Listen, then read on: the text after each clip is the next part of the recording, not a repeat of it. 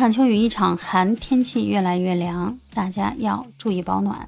欢迎您走进地图的杨静邦。今天我们聊点什么呢？说是这两天关于你乘坐公共交通应不应该让座这事儿又被大家重新提起来了。到底引发这场讨论的事由是什么呢？原来呀，八月十五，北京呢有一女孩，人家呢在公交车上坐了一个红座，然后呢就被上来的一个带着孩子的母亲当场斥责。这个红座本来就是老幼病残弱的专座，你呢，年轻人你就不应该坐这红座，你就应该起来给我让座。还有一个上了年纪的大爷在那帮腔说：“年轻人，这就不应该是你坐的座，你凭什么坐在那儿？你就应该起来给人家让座。”啊，冷的呢，你看旁边那小朋友手足无措的样子，在那儿特别尴尬。还有很多的人也站出来说：“你可以让人家给你让座，但是呢，态度要好一点。”千万不要站在一个道德的制高点上去要求对方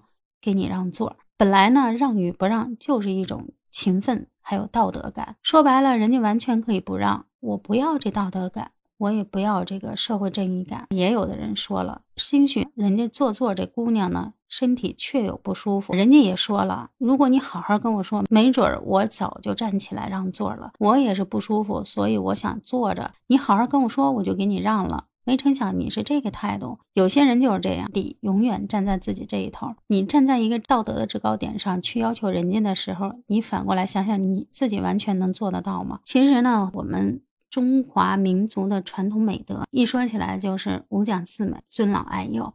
大部分年轻人呢做的其实也很好。这个社会是这样的，没有说谁比谁不辛苦，也没有说谁比谁更容易，更没有说谁。就该让着谁，人与人之间都是相互的。良言一句三冬暖。如果您好好跟人说，我想这座呢，肯定呀，您坐着也舒服，人家别人让着心里也舒服。如果说您非得抱着这种你就应该你怎么怎么样的这种态度，强制要求人家去让座，我觉得这种行为不可取。